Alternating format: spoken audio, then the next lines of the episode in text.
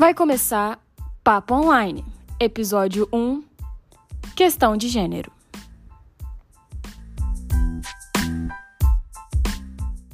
Fala galera, tudo bom? Bom dia, boa tarde, boa noite. Meu nome é Marcela e hoje eu, a Tayane e a Duda vamos falar um pouquinho sobre questão de gênero e sobre a marca Farm e suas colaborações sobre o assunto. Para quem não sabe, a Farm é uma marca de roupas e acessórios nascida e criada no Rio e não é de hoje que apoia o estilo super único e livre, né? Tá. Mas qual é a participação da Farm quando se trata do assunto questão de gênero? Além de ser uma marca majoritariamente feminina e que busca uma igualdade de oportunidades, hoje a Farm é composta por 66% das funcionárias mulheres e elas ocupam cerca de 80% dos cargos de liderança.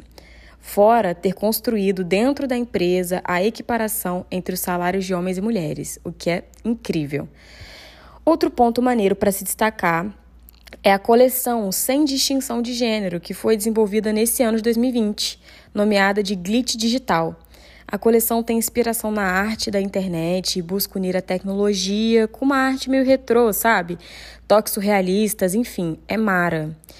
E eu que acompanho bastante já percebi que é uma marca que está buscando cada vez mais se aprofundar, não só nesse assunto, mas como vários outros que devem ser discutidos e ensinados. Então é isso, galera. Agora é com você, Thay. Valeu! Olá, gente. Então, falarei um pouquinho sobre o conceito, né, as questões de gênero e é, englobando, relacionando, falarei um pouquinho sobre os direitos das mulheres e o é, estupro, né? Bom, sobre os gêneros. O conceito de gênero denota uma diferenciação. A lógica ocidental tradicional funciona como uma divisão binária, ou seja, que se divide em dois opostos masculino e feminino, macho e fêmea, ou homem e mulher, assim como desejar. Pensando nesse ponto de vista, o ser humano nasce dotado de determinadas características biológicas que o enquadram como um indivíduo do sexo masculino e feminino. O sexo é definido biologicamente tomando como base, né, os órgãos de cada um, genital, enfim. É... O sexo não determina por si só a identidade de gênero ou orientação sexual de uma pessoa, na realidade, a orientação sexual, por exemplo, diz respeito à atração que sentimos por outros indivíduos e geralmente envolve questões sentimentais, não só sexuais.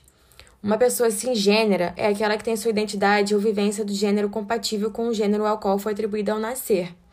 Já uma pessoa transgênera é aquela que se identifica com um gênero diferente do registrado do seu nascimento. As pessoas trans, como a gente diz, podem preferir serem tratadas no feminino ou no masculino, ou ainda não se encaixar em nenhuma dessas definições, porque trans não são binárias. O objetivo é fazer com que as crianças é, cresçam livres de imposições e sem barreiras para fazerem suas escolhas. Porque hoje em dia, é, muitas, ah, devido à mentalização, pensamento antigo, né? A criança já vai pensando homem e mulher apenas, né? Existem muitas pessoas fora da classificação binária e, mais ainda, fora das class de classificações. Essas pessoas sofrem de preconceito e são, em muitos casos, proibidas de existir. A falta de compreensão da diversidade de gênero traz uma série de problemas e a criação de sentimentos negativos, ou atitudes com a exclusão, a culpa, medo e a vergonha, porque até hoje em dia muitas pessoas elas se sentem incapazes assim de, de se expor, de serem livres para serem como são.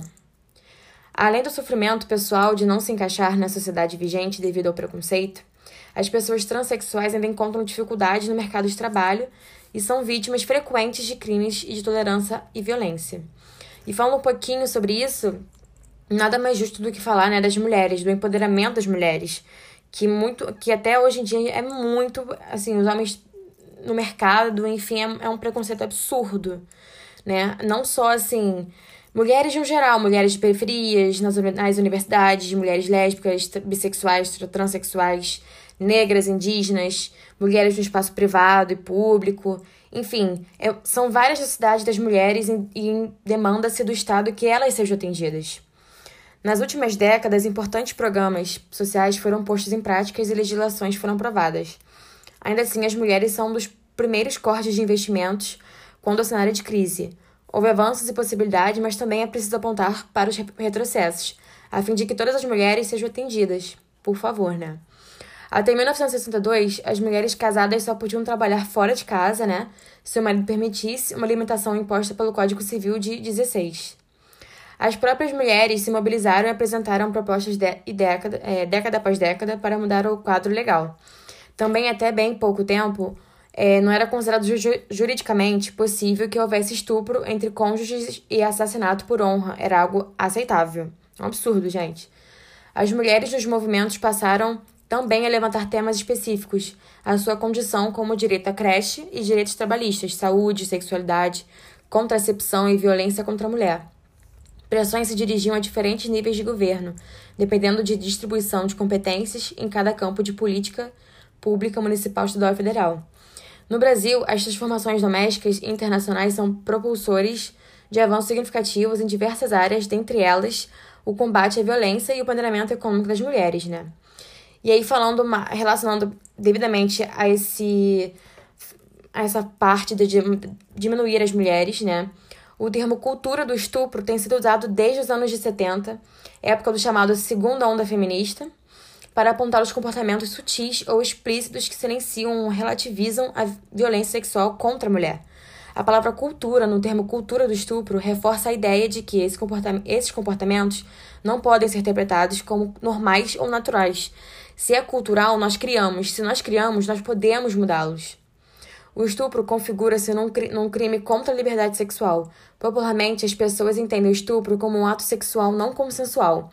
Essa interpretação é equivocada, né? Porque o próprio Código Penal, o conceito de estupro, é mais amplo.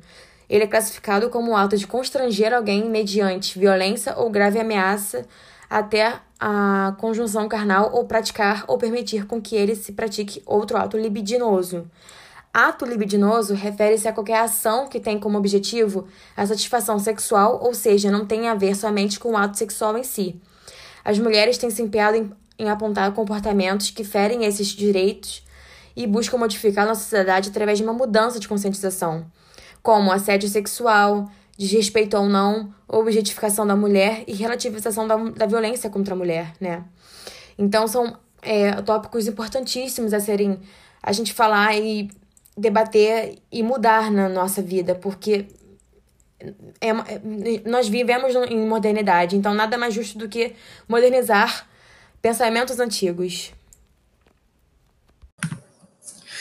É, nós vivemos em uma sociedade moderna. E nada mais justo do que modernizar pensamentos antigos. Assim como explicou a Thay. Já está mais do que na hora de acelerarmos o processo de educação social, para instruir pessoas tanto sobre gênero quanto sobre sexualidade.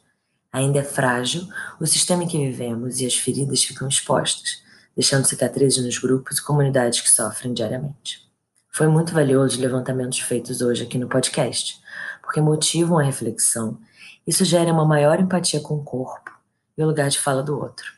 Seja de mulheres cis, trans ou homens cis ou trans, o que importa é respeito, galera.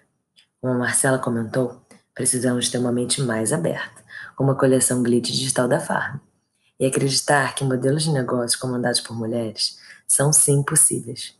É hora de entender, de uma vez por todas, que uma roupa não tem gênero e nada mais normal do que ser único e livre. Seja você, seja a inspiração. Um abraço a todos, até a próxima.